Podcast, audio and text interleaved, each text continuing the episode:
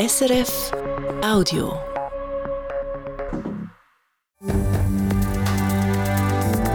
SRF 1, jetzt mit dem Regionaljournal. Das ist das Regionaljournal Zentralschweiz. Am Mikrofon der Markus Föhn. Der Nidwaldner Skirennfahrer Marco Odermatt war auch heute nicht zu schlagen. Beim Weltcup Rieselslalom im slowenischen Kranjska Gora ist er auf Platz 1 gefahren vor dem Franzosen Alexis Penduro und dem Norweger Henrik Christoffersen. Für Marco Odermatt ist das der zehnte Sieg in dieser Saison und auch der Sieg, der den Buchser definitiv zum Gewinner vom Gesamtweltcup macht, genau schon wie vor einem Jahr. Die Saison ist zwar noch nicht fertig, punktemässig einholen kann der 25-Jährige jetzt aber niemand mehr. Nach dem Rennen hat der Marco Odermatt ziemlich locker gewirkt. Er sei weniger angespannt als letztes Jahr, als er zu Kranjska Gora vor dem ersten Gesamtweltcup-Sieg gestanden sei. Letztes Jahr bin ich doch hier angekommen, wo es noch nicht rechnerisch äh, erledigt war und gleich nervös. Man hat dieses Szenario, oder? Äh, Wenn es mir gar nicht funktioniert, gewinnt der andere viermal, oder? Und äh, ja, die Kugel steht daheim, das habe ich schon anfangs der Saison gewusst. Das hat irgendwo durch, ist immer noch das Ziel die Verteidigung, aber nicht mehr so das Wichtigste, weil man weiß, man ist Gesamtweltcup-Sieger und darum hat es es dieses Jahr einfacher gemacht. Morgen findet das Grazia Gora dann der zweite Riesenslalom der Mannen statt. Und auch bei den Zentralschweizer Skirennfahrerinnen hat es heute einen Podestplatz gegeben. Beim Weltcup-Slalom im schwedischen Aare ist Wendy Holdener von Unteriberg auf den zweiten Platz gefahren. 92 Hundertstelsekunden hinter der Amerikanerin Michaela Schifrin, die mit ihrem 87. Weltcup-Sieg jetzt Rekordhalterin ist. Die Enttäuschung über den verpassten Sieg hat sich bei der Wendy Holdener in Grenzen gehalten. Sie möge das der Michaela Schifrin gönnen, hat sie nach dem Rennen gesagt. Ich habe ihr eigentlich nur gesagt Champion und äh, gratuliert. Und am Schluss habe ich noch gesagt, äh, wenn ich kann sagen ich habe so viel zweite und dritte Rang, dann ist es äh, okay, weil sie da war. Als weitere Zentralschweizerin ist die Engelbergerin Michelle Gysin auf Platz 18 gefahren. Und wir bleiben beim Schnee, wechseln aber auf die Strasse. Der Wintereinbruch hat heute an verschiedenen Orten für Verkehrsprobleme gesorgt, unter anderem auf der Autobahn A2 im Kanton Uri Richtung Gotthard.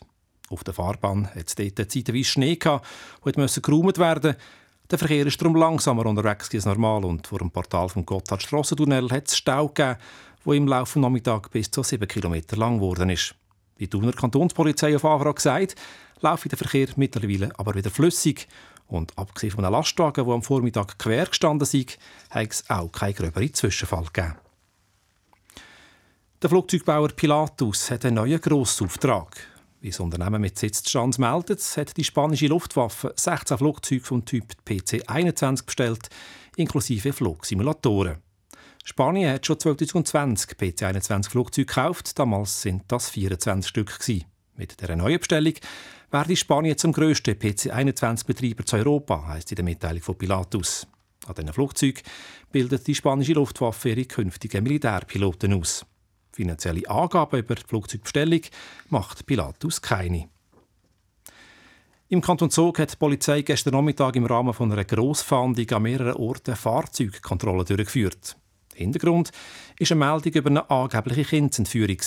Laut der Polizei haben sich zwei siebenjährige Mädchen bei der Einsatzleitzentrale gemeldet und gesagt, sie hätten gesehen, wie ein unbekannter Mann ein anderes Mädchen in einen Lieferwagen gezehrt hat. Die Polizei hat dann einen grossen Satz eingeleitet, bis sich herausgestellt hat, dass die Meldung falsch war. Was die Hintergründe dieser Fehlinformation sind, werde jetzt abgeklärt. Ein Triathlon ist ein harter Wettkampf und eigentlich auch einer, der ziemlich viel Platz braucht. Es wird geschwommen, gesprungen und Velo gefahren. Morgen trifft sich Triathlon-Weltspitze Sursee, aber nicht etwa von aussen, sondern in der Schwimmhalle vom Campus Sursee. Wie der Indoor-Triathlon funktionieren und wer die Idee zu so einem Anlass überhaupt kommt, der Thomas Hepp berichtet. Es sind acht bis zehn Athletinnen und Athleten, die pro Durchgang gegeneinander antreten. Zuerst schwimmen sie 200 Meter im Becken der Campus Sportarena. Dann fahren sie am Beckenrand vier Kilometer auf einem fest installierten Velo und gehen dann weiter auf ein Laufband, wo sie noch einmal einen Kilometer abspulen. Ihre Geschwindigkeit und ihre Leistung werden dabei gemessen und über eine Online-Plattform auf einen riesigen Monitor übertragen. Dort offen sieht das Publikum in der Halle dort Athletinnen und Athleten durch eine virtuelle Landschaft fahren und rennen, ein bisschen wie in einem Computerspiel. Und diese Mischung macht den Reiz von so einem Hallentriathlon aus, sagt Pascal Salamin, Präsident vom Schweizerischen und Vorstandsmitglied vom Europäischen Triathlonverband. man sitzt da und man sieht alles.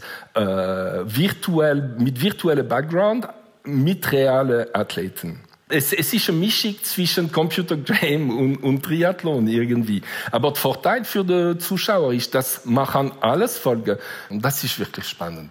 Weil man eben nichts mehr verpasst. Anders als bei einem klassischen Triathlon, wo man, je nachdem, wo man gerade steht, immer nur einen Teil vom Wettkampf mitbekommt. Und auch für die Athletinnen und Athleten ist so ein Indoor-Triathlon attraktiv. Sie haben so die Möglichkeit, sich auch außerhalb der Saison miteinander zu messen, wenn es zu kalt ist, zum See zu durchqueren oder aufs Velo zu steigen. Entstanden ist die Idee vom Triathlon in der Halle während der Corona-Pandemie, wo Wettkämpfe vor großem Publikum nicht möglich sind. Weltweit haben die Sportlerinnen und Sportler für sich trainiert und ihre Daten miteinander vergleichen. Der Triathlon-Weltverband und Triathlon Super League haben daraus einen Halle-Triathlon-Wettkampfreihen entwickelt, die sogenannten Arena Games, die 2021 zum ersten Mal stattgefunden haben. Und die gibt es weiterhin, auch wenn Corona schon länger kein Thema mehr ist. Das liegt daran, dass der Triathlon als Nischensportart darauf angewiesen ist, sich immer wieder ein bisschen neu zu erfinden, sagt Pascal Salamin. Triathlon ist immer noch äh, eine junge Sportart. Und in dem Sinn, der Logisch ist, ist immer noch zu entwickeln, was ist machbar mit drei Sportarten, die total unterschiedlich sind. Als Verbandvision, es ist interessant einfach zu schauen, gibt es neue Formate, wo man könnte ein anderes Publikum interessieren. Und die Erfahrungen im Hallentriathlon sind bis jetzt gut. Es gäbe ein Publikum und das ist in der Regel jünger als an einem klassischen Triathlon, wegen der Verbindung zu Computerspielen, die es hier gibt, und auch, weil die Wettkämpfe kürzer sind. Sursee ist eine von drei Stationen der Arena Games das Jahr, neben Montreal und London. Der Schweizerische Triathlonverband ist international gut vernetzt, sagt Pascal Salamin.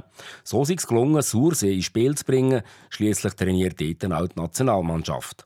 Und durch den Anlass morgen können sich Sursee weiter profilieren. Wir haben verschiedene Leute aus Europa, die kommen einfach. Äh, Verbandspräsident Europa wird da sein. Es gibt verschiedene Leute, die kommen einfach zu, zu schauen, wie können wir zusammen schaffen, um eine bessere Triathlon-Welt zu machen. Und es ist darum gut möglich, dass der internationale Hallentriathlon von morgen nicht der letzte ist. Der Thomas Heb. An den Arena Games morgen im Campus Sursee treten aus dem Schweizer Kader unter anderem auch Nora Gmüra, die gerade in der Nähe wohnt, nämlich zu schenken.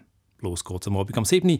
Es gibt noch Tickets. Der Wettkampf wird aber auch im Internet übertragen auf der Seite der Triathlon Super League.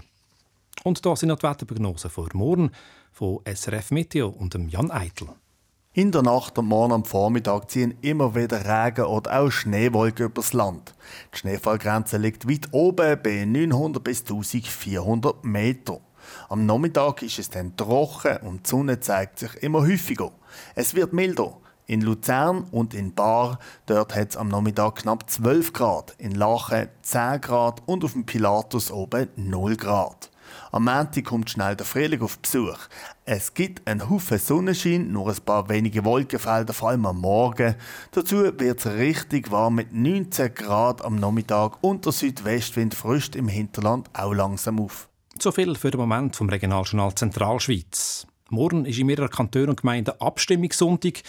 Wir halten Sie auf dem Laufenden. Das erste Mal um 12 Uhr auf SRF 1 und dann immer wieder zu der vollen Stunde. Oder online auf srf.ch und auf der SRF News App. Das war ein Podcast von SRF.